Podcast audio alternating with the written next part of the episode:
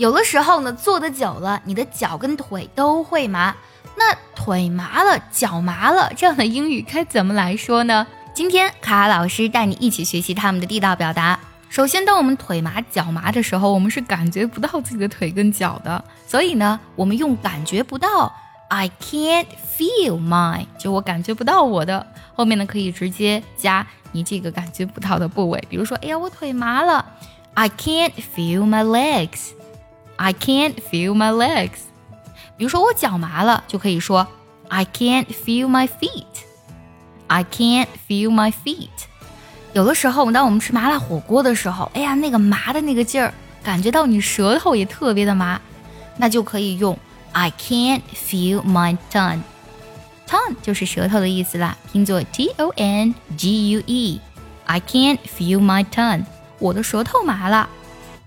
除了用 I can't feel 之外，我们还可以用这个形容词 numb，拼作 n u m b，指的是麻木的、失去知觉的意思。它呀是个形容词。比如说我的腿麻了，就可以讲 My leg has gone numb。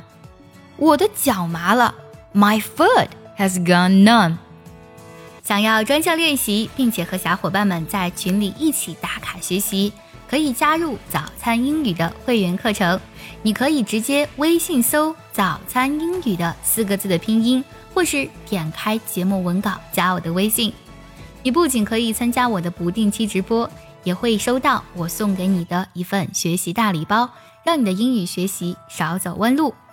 也可以这样说：My leg is numb，或者 My feet are numb，我的双脚麻了。说完腿麻，我们再来说抽筋啊！抽筋呢，腿抽筋、脚抽筋也是挺常见的。抽筋呢，其实也是痉挛。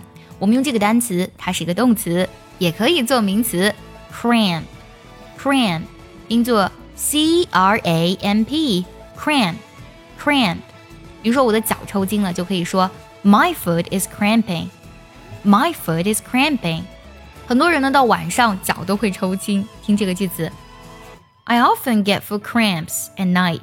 我经常晚上脚抽筋。I often get foot cramps at night。今天我们学习了腿麻、脚麻以及抽筋的英文表达，你都学会了吗？